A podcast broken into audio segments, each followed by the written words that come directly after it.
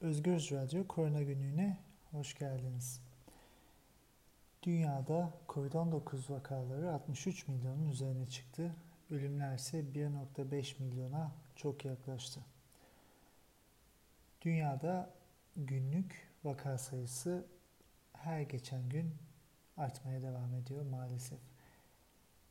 7 günlük ortalamayı aldığımızda günlük vaka sayıları 580 bin civarında. Günlük ölüm sayıları da ilk defa 10 binin üzerine çıktı 7 günlük ortalamaya baktığımızda. Bu dünyada artışın devam ettiğini kısıtlamalara, önlemlere, bunca telaşa rağmen halen salgının büyüdüğünü bize gösteriyor. Amerika Birleşik Devletleri'nde 13.6 milyon üzerinde vaka var, 272 bin üzerinde ölüm var. Dünyadaki vakaların 5'te birinden fazlası ABD'de. Brezilya'da 6 milyonu aşan, Hindistan'da neredeyse 9,5 milyona yaklaşan vaka sayısı var. Avrupa Birliği içindeki vakalar 13 milyon 20 bini aşmış durumda. Ölümler ise 320 binin üzerinde. Gittikçe artan şekilde bu pandemi nasıl bitecek? Nasıl bu durumdan kurtulacağız sorusunu sormaya başladık. Elbette önümüzdeki en büyük imkanlardan bir tanesi aşılar. Büyük bir yarışın da yaşandığı aşılarda durum şu şekilde. 6 tane aşıya kısmi şekilde onay verilmiş durumda. Bu aşılar medyada da çok konuşulan e, Oxford Üniversitesi'nin aşısı, e, Almanya'da BioNTech şirketinin aşısı, Amerika'da Moderna şirketinin aşısı, Çin'den gelen iki aşı ve Rusya'nın Gamaleya Enstitüsü'nün aşısı. Bunların dışında faz 3 çalışmasında yani onaya yakın olan 13 aşı var. Faz 2 çalışmasında güvenliği kanıtlanmış, e, insanlarda yan etki profili kabul edilebilir seviyede olan 17 aşı var. Faz 1 çalışmasında preklinik aşamayı geçmiş e, insan deneylerine başlanan da 38 aşı var. Yani baktığımızda birçok aşı e, hızla e, ilerlemeye devam ediyor. E, bunların içinden e, çok fazla konuşulan aşılar, e, demin de bahsettiğimiz birkaç tanesi. Bunlarla ilgili biraz bilgi vermek istiyorum. Çünkü e, kafalarda çok karışıklık var ve e, aynı zamanda komplo teorileri de aşılar üzerinden aşı karşıtlığını körüklüyor. Çin'in Sinovac şirketinin yaptığı aşı ile ilgili sadece faz 1 ve faz 2 çalışmalarının sonuçları elimizde var. Lancet dergisinde yayınlanmıştı bu bilgiler. Fakat 3. faz çalışmasının sonuçlarını bilmiyoruz. Ee, yayınlanan bilgilere göre 18-59 yaş arasında 743 kişide e, aşılama yapılmış ve iki farklı doz denenmiş. 14 ya da 28 gün sonra ikinci dozlar verilmiş ve e, antikor yapımı aşılama e, yapılanların ortalama %80'inde görülüyor. E, bilgisi faz 1 ve 2 için paylaşılmıştı Çin aşısı için. Sinovac şirketinin aşısı için. Faz 3 için seçilen 3 mikrogram e, dozunda 0-14 gün e, grubunda %29, 0-28 gün grubunda yani kohortunda da %13 yan etkiler gözlenmiş ama bu yan etkiler e, iğne yapılan yerde acı olabilir, alerji, öksürme ve ateş gibi sistemik durumlar olabilir. Çok e, aşırı derecede bir yan etkinin olmadığı söyleniyor. Faz 2'de %33 yan etki görülmüş bu bahsettiğim etkilerden. Ancak bu kişilerin altta yatan başka hastalığı olmadığı belirtiliyor. Yani diyabet, kalp rahatsızlıkları gibi diğer hastalıklar yan etki profiline nasıl bir etki yapacak bu aşı için bilinmiyor. Yan etkilerin 48 saat içinde geçtiği söyleniyor çalışmalarda. 28 gün sonra etkili şekilde nötralize eden antikorların oluştuğu T hücresi etkisine bakılmadığı Yani uzun vadeli bağışıklık sağlanacak mı ve bu ne kadar sürer? E, bu konuda bir çalışma olmadığı söyleniyor. Faz 3 çalışmalarında bunlara bakacaklarını söylüyor e, şirket ve e, araştırmacılar. Fakat henüz faz 3 çalışmalarının sonuçları açıklanmış değil. E, fakat burada asıl mesele 60 yaş üstü kişileri ve komorbiditeye sahip olabilecek kişiler. Yani başka altta yatan hastalığı olabilecek kişiler e, bağışıklık sistemine nasıl etki ediyor bu aşı e, buna bakılmamış. E, bu çalışmanın bir eksikliği olarak zaten makalede de bahsediliyor. Faz 1 ve faz 2 arasında üretim modeli de değiştirilmiş. Alüminyum kullanılan bir aşamada hala canlı virüsün kaldığı yönünde bir bilgi paylaşıldı. Ve bu nedenle sistem değiştirilmiş fakat bu değişiklik faz 3 içinde e, yapılacak deniyor ve bunun antijenik özellikleri etkisi bilinmiyor. Yani e, virüsün e, zayıflatılmış bir virüs olduğunu biliyoruz bu aşının. E, antijenik özelliği yani e, bağışıklık yaratma özelliği, antikor üretmeye etkisi o anlamda bilinmiyor. Çok büyük fark olacağını düşünmüyorum ancak e, e, şu anda bu bilgiye sahip değiliz. Makaleye bakıldığında bu verilerin güvenli ve etkili bir aşı profili e, çizip çizmediğine dair çok net bir yorum yapılamıyor. Ancak faz 3 için Çin'de 1 milyondan fazla kişiye bu aşı yapıldı. E, dünyada da birçok yerde deneniyor. Özellikle Türkiye'de 50 milyon doz alacağını söylemişti. Çin'den ne kadar doğru bilgi alabiliriz e, bunu bilemiyoruz ama şu anda bu kadar büyük bir e, herhangi bir büyük yan etki e, görüldüğünü bu aşılanan 1 milyondan fazla kişide duymadık. İkinci bir aşı e, Pfizer ve BioNTech'in aşısı. Bu aşılarda Pfizer da faz 3 çalışmalarının planlamasını rapor olarak yayınlamıştı. 150 sayfaya yakın e, aşının nasıl yapılacağı, hangi dozlarda olacağı, nelere bakılacağı, e, ana çıktılar, e, köşe taşları ve aşılması gereken e, e, eşikler bilimsel şekilde ortaya konmuştu. Fakat çalışma sonuçları henüz yayınlanmadı. Fakat e, söyledikleri e, basın açıklamasıyla duyurdukları %90'ın üzerinde bu aşının koruma sağladığı. E, şunu belirtelim %90 e, aslında biraz kompleks bir şekilde hesaplanıyor plasebo grubuyla e, aşı yapılan grubun arasındaki e, farka bakılarak plasebo üzerinden bir e, e, fark değerlendirmesi yapılıyor. Plaseboya karşılaştırıldığında e, aşı yapılan kişilerde aşıdan sonra bağışıklık geliştiğinde yeniden bir virüsle karşılaştıklarında e, virüsün etkisini e, hızlı önleme e, seviyesinin %90 olduğu düşünüyor. Yani 100 kişiden 90'ında antikorlar etkili ve virüsle savaşıyorlar. Aşının etkililiği biliniyor. %10'unda bu gerçekleşmiyor ve hastalık e, daha ileri aşamalara gidebiliyor. E, yaş grubu stratifikasyonu olarak e, kategorizasyonu olarak ilk raporda 55 yaş üstünün de dahil edileceği yazıyordu Pfizer-BioNTech aşısına. Fakat bu korumaya bu yaş grubu dahil olmayabilir. E, faz 3 çalışmalarının detaylarını bilmiyoruz. Diyabet ve kardiyovasküler gibi hastalıklar e, faz 1 dışında dahil edilmiş. Fakat detaylar e, henüz dediğimiz gibi belli değil. Faz 1 ve 2 çalışmalar için Nature dergisinde bir makale yayınlamıştı Pfizer ve BioNTech şirketi. E, buna göre T hücresi etkisinin de görüldüğü, yani uzun vadeli bir bağışıklığın da ortaya çıktığı, aşılanmadan sonra da nötralizasyona ulaşma aşamasının yani e, virüsün etkisini kaybedecek antikor e, kapasitesine ulaşılma e, süresinin 43 gün olduğu da söylenmişti. E, fakat bu çalışmalarda yayınlanan sadece 55 yaş altı kişiler var. Dolayısıyla e, immünokompromize dediğimiz e, başka hastalıklardan bağışıklık sisteminin etkilendiği durumlarda bu aşı ne kadar etkili olacak ve onların nasıl bir e, koruma e, sınırı olacak şu an için bunu da bilmiyoruz. Oxford ve AstraZeneca şirketleri de e, çalışmalarını e, bir makaleyle yayınladılar Lancet dergisinde.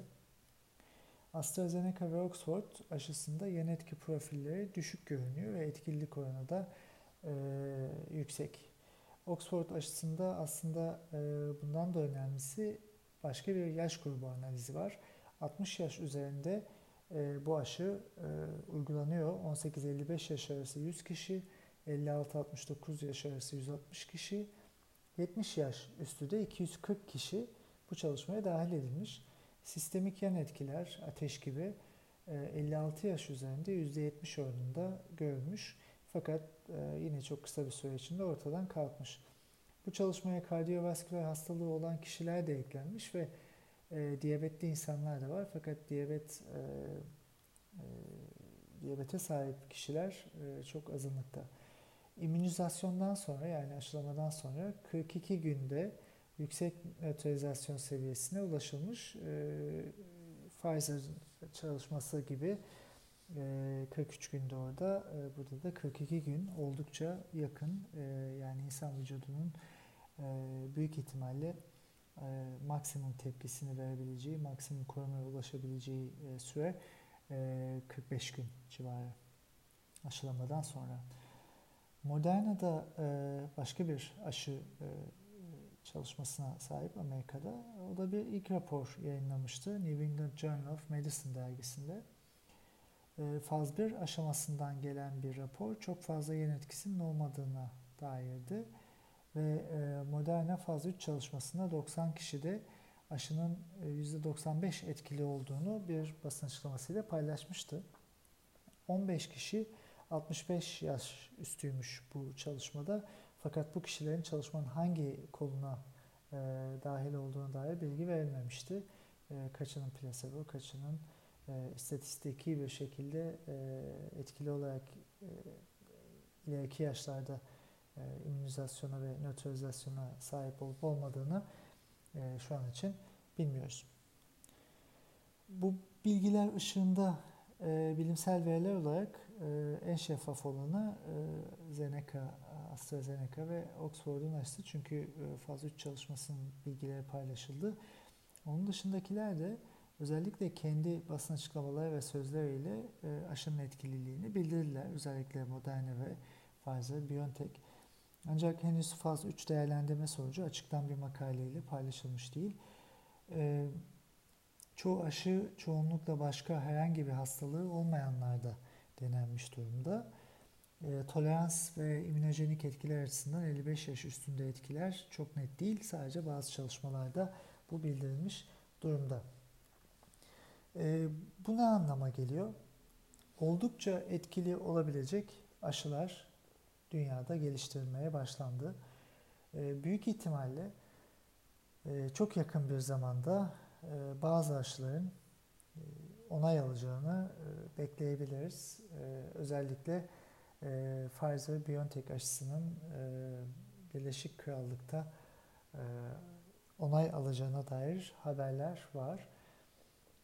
Ve aynı zamanda Amerika'da da Moderna aşısının onay alabileceğini söyleyen bilgiler var. Fakat önümüzdeki günlerde zaten bunu göreceğiz. Burada şunu belirtmekte fayda var. Bilim elinden gelenin en iyisini yapmaya çalışıyor ve yaptı da. Aşı çalışmaları ilk jenerasyon aşılar ortaya çıkıyor. Avrupa Birliği e, AstraZeneca'dan 400 milyon, Moderna'dan 150 milyon, BioNTech şirketinden de 200 milyon aşı alma e, anlaşmasını yaptı. Amerika Birleşik Devletleri de aynı şekilde e, 10 milyonlarca aşı alma anlaşmasını yaptı. Kanada kendi nüfusun 5 katına yakın aşı e, alma anlaşması yaptı. Keza diğer e, ülkelerde bu şekilde çalışıyor. Maalesef Türkiye'de böyle bir güvenli anlaşma durumu şu an için yok. Buna birazdan değineceğiz.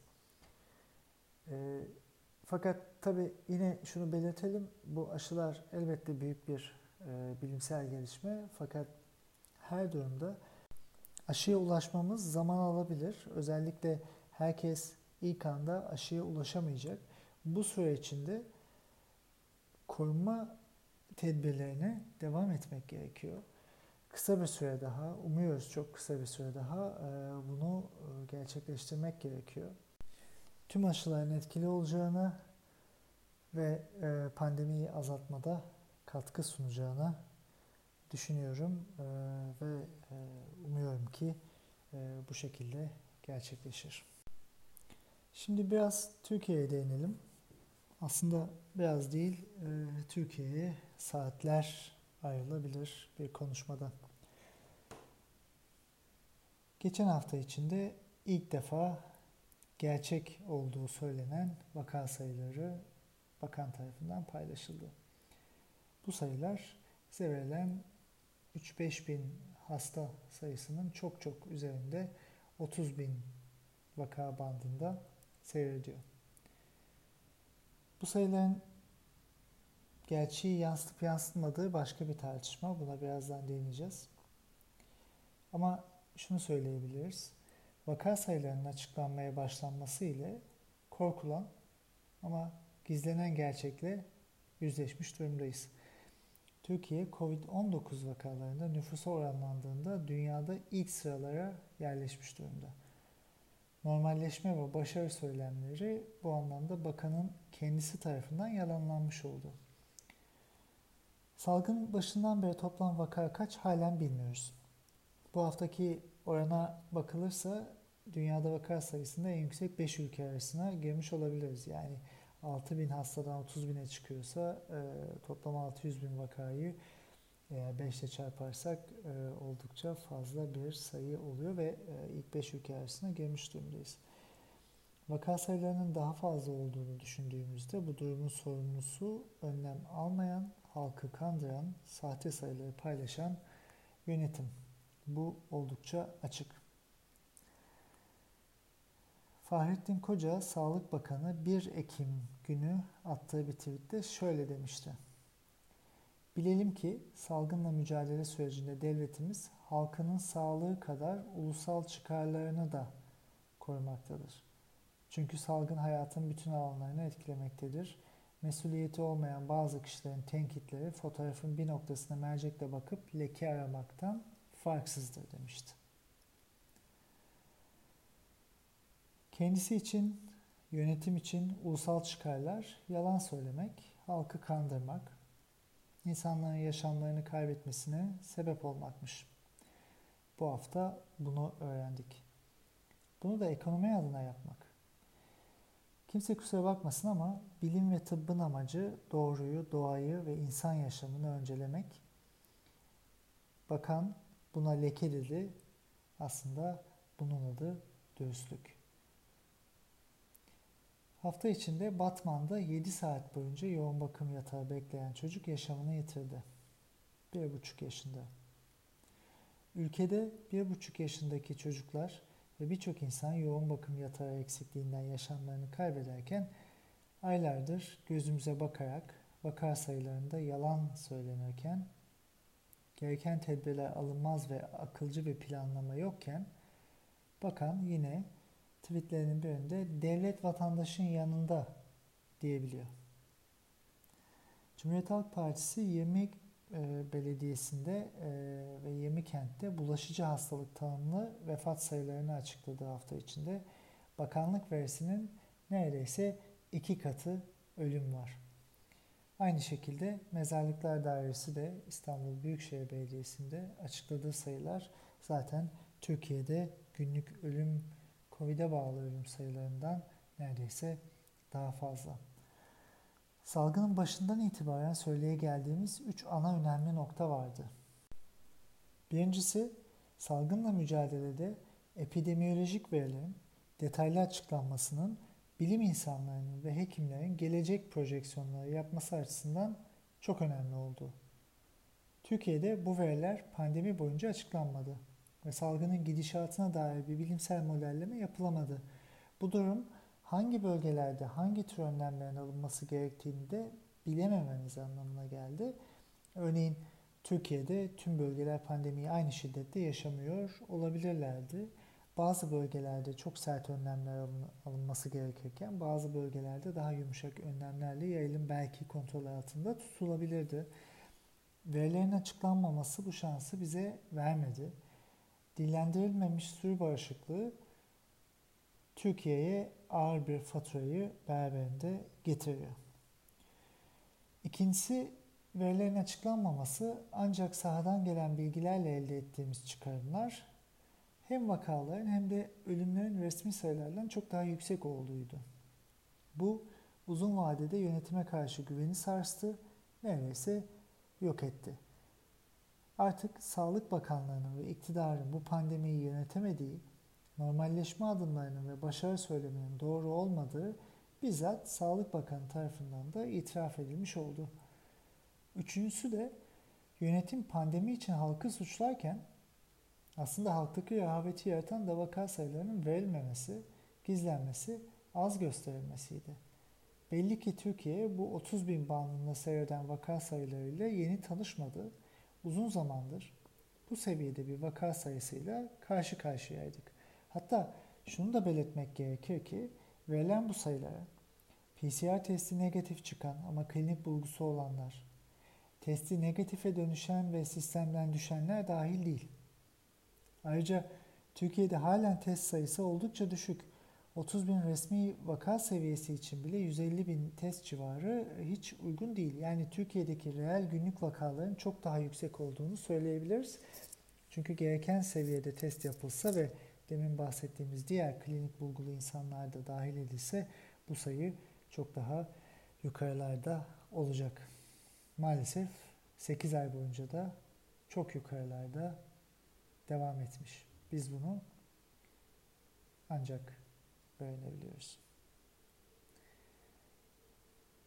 Baktığımızda durum Türkiye'nin pandemiyi bilimsel ve şeffaf değil, politik ve başarısız bir şekilde yürüttüğünü gösteriyor. Okullar açılmasın, toplantılar ve etkinlikler yapılmasın, herkes bir süre evde kalsın ve kişilere destek sağlansın. Kendi işi olanlara önceki yılki gelirlere kadar destek verilsin seyahatler kısıtlansın, testler arttırılsın demek işte bu tabloyla karşılaşmayalım diyeydi. 8 aydır hep bunları söyledik. Cumhurbaşkanı tedbir gerekli diyor. Ama alınan tedbirler pandeminin şiddetine bakıldığında yeterli değil. Açıkçası gülünç. Aralıklı ve kısmi sokağa çıkma kısıtlamaları toplumdaki ana mobil kesimlerin hareketini engellemediği için hiçbir anlam ifade etmiyor. Salgının yaygınlık seviyesine bakıldığında Türkiye'de çok daha radikal bir kapatma ve e, düzenlemeye ihtiyaç var. Ancak aylardır ekonomik nedenlerle bu önlemlerin alınmadığını görüyoruz, deneyimliyoruz. Aksine devlet eliyle toplu organizasyonlar düzenlendiğini, buluşmalar tertip edildiğini ve yayılımın artmasına neden olan rehavetin körüklendiğini de görüyoruz, söyledik. Kayıtlarda hepsi mevcut. Sağlık sisteminde gereken tedbir ve korumaların alınmadığını, şehir hastanelerinin yetmediğini, yapılacağı söylenen hastanelerin bitirilemediğini, sahra hastanelerinin yapılıp COVID hastalarının diğer hastalardan ayrılamadığını, testi pozitif çıkan kişilerin toplu taşımayla evlerine gitmek zorunda kaldıklarını, etkisi olmayan ilaçların kullanıldığını ve bunun bir zahiri başarı hikayesinin temeli yapıldığını, Türk Tabipleri Birliği'nin hedef gösterildiğini düşündüğümüzde artık bilimi dinlemenin, bilimin sözünü tamamen dinlemenin zamanı çoktan geldi. Türkiye yeniden tekerleği keşfetmek zorunda değil. İnsanların toplu şekilde hareket alanı kazandıkları mekanların kapatılması insanların en az 3 hafta evlerinde kalmaları ve maaşlarının da devlet tarafından ödenmesi gerektiği artık gün gibi ortada. Eğer tedbirler zamanında alınsaydı en azından organizasyonlar tertip edilmeseydi, ekonomi için insanlar çalışmaya zorlanmasaydı, vaka sayıları gerçek haliyle açıklansaydı, parkları kapatıp AVM'ler açılmasaydı bugünkü durumda olmayacağımız kesindi. Çünkü hem insanlar daha temkinli olacaklardı. Hem devlet gereken izolasyon önlemlerini almış olacaktı hem de bilim insanları gelecek hakkında gerçekçi projeksiyonlarla yön gösterici fikirleri ortaya atabileceklerdi. Şimdilerde yetkililer hafta içi gündüz saatlerini dışarıda bırakarak bir sokağa çıkma kısıtlaması düşünmelidirler. Bunu düşünmemeliler.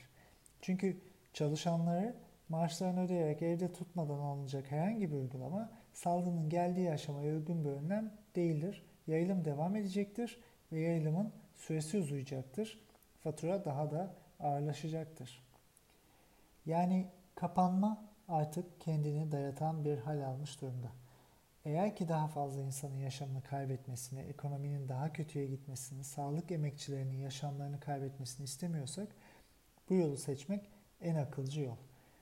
Kapanma bile birkaç hafta içinde vaka sayılarının düşmesine hizmet edecektir. Bu nedenle ivedilikle bu yol seçilmelidir.